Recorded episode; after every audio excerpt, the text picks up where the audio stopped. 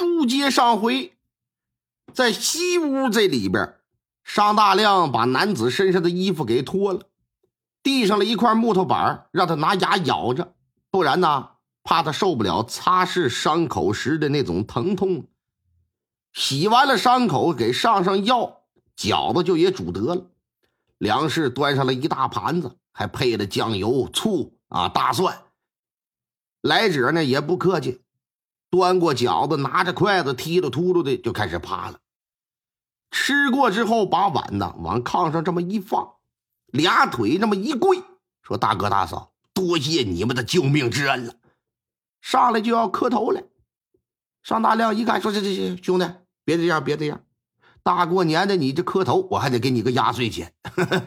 那啥，其实啊，你应该感谢财神爷，我呀是去接财神的。”没想到遇见你了，这不也是缘分吗？啊，在接下来的聊天当中，商大亮和梁氏对这男子就有了一个基本的了解。这男的说他姓窦，叫窦占雄，今年二十五岁，是个习武之人呢，在真定府长安镖局做镖师。此次来北平啊，是来看望自己的叔叔。也顺便呢，想在叔叔家过个年，结果不成想，在路过天泰山的时候，遇到强人了，碰上土匪了。要只是三五个人，那还真不是这窦占雄的对手。可是这伙土匪啊，一伙十几个，个个都是手拿钢刀利器。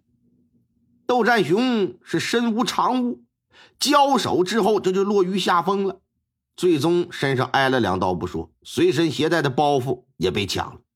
幸亏呀，这是遇上商大亮了，你不然这大年夜荒郊野外这么冷的天儿，非得冻死不可。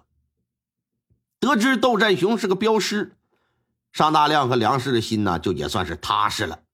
夫妻二人就说：“说兄弟啊，那既然这赶上了，也别急着走，好好养养伤啊，就搁这过年吧。”窦占雄父母啊都不在了，有一个叔叔在北平府，他呢不想让自己叔叔为他担心，那，就决定心说搁这待几天也行。你这浑身是吧，血字呼啦的，到自己叔叔那儿去，给人家也是添堵。接下来的几天，哎呀，这窦占雄跟这一家人呢相处的就挺融洽。他是个走南闯北、有见识的人呢，做镖师这些年，在江湖上遇到很多惊奇的事儿。而且他又是个言谈比较丰富的这么一个人，因此每日啊都会讲述自己亲身经历的一些个故事，让这商大亮一家人呢不禁听的是津津有味啊，也长了许多的见识。一晃五天的时间就过去了，由于这伤不是挺重，再加上他是习武之人，底子本来就好，养了五六天了，基本上就也恢复了。商大亮一家想要再留他住几天。窦占雄说：“说我还得去见我叔叔去，还说说江湖虽远，终会再见的。他日啊，我一定还得登门拜访。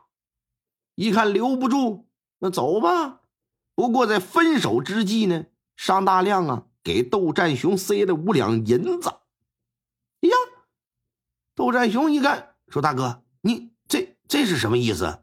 你看，没出正月，这都是年。”你这当侄子的上你叔叔家，虽说半路被打劫了，可是也不能空着手登门吧？不像话！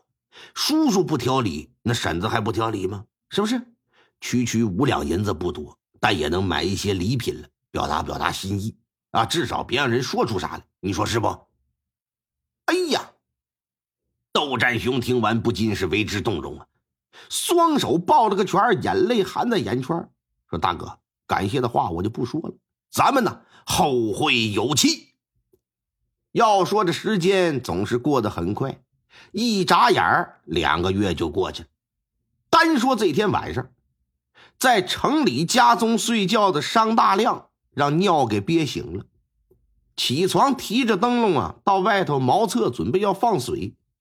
茅厕在房后，打屋里出来。绕过房前到房后，就看到远处是火红一片。起初还以为是没睡醒，看花眼了，揉了揉眼睛再看，就见西北方向是火光连天呢。商大亮是顿时就清醒了，仔细一瞧，发现是天泰山的方向。心说那里怎么能着火呢？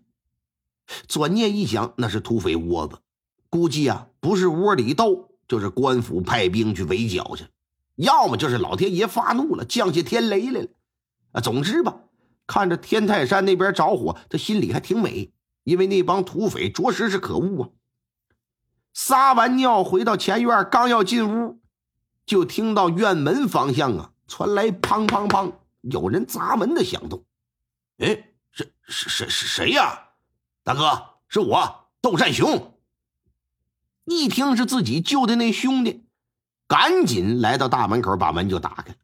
再看窦占雄身上背着一大大的包袱，哎，兄弟，嘿，赶紧进来，进来，进来，进来，进来！我还以为就再也见不着你了。怎么会呀，大哥？其实啊，我早就想过来看看你和嫂子了，只是最近押镖比较忙，这不嘛，刚好路过宛平，就过来看看。赶赶赶，赶紧的，进屋说，进屋说啊！不得了，我呀不能久留，镖局的人还在等着我呢，我就过来看一眼。那啥。这家里都还好吧？哎呀，都挺好的。你说你这来都来了，也不差住一宿了。这个这进屋呗，拉拉扯扯的就要往屋里拽。可窦占雄呢，站在原地是纹丝未动，说：“大哥，你别拽了。不瞒你说，我不光是想进屋，我还想搁你这住上几天，跟你喝上几杯。但今天呢，真不行。你呀，也别为难我啊。”说完，把这包袱就给摘下来，蹲下身子，把包袱这么一解。商大亮提着灯笼上前那么一照，当下可就傻了眼了。啥玩意儿？里边一堆的金银珠宝活了三十几年的他，第一次见到这么多值钱的物件，以至于他都怀疑自己是不是看错了。揉揉眼睛再看的时候，才确定啊，看的是真的。哎，哎呦，我的妈呀！兄弟，你不是押镖的吗？我我看你这怎么像是劫镖的呢？你你打哪弄来这些玩意儿啊？大哥，我怎么可能劫镖呢？我这个人呐，除了做镖师之外，偶尔啊也喜欢赌上几把。老天爷抬爱，我那手气呢一直也不错，在赌场上啊赢了不少钱。而且不瞒大哥你说。这只是我其中财产的一部分。先前你们一家子救了我，我实在是无以为报。这样，我决定啊，只能拿这些黄白之物送给你们，聊表心意，聊表心意呀。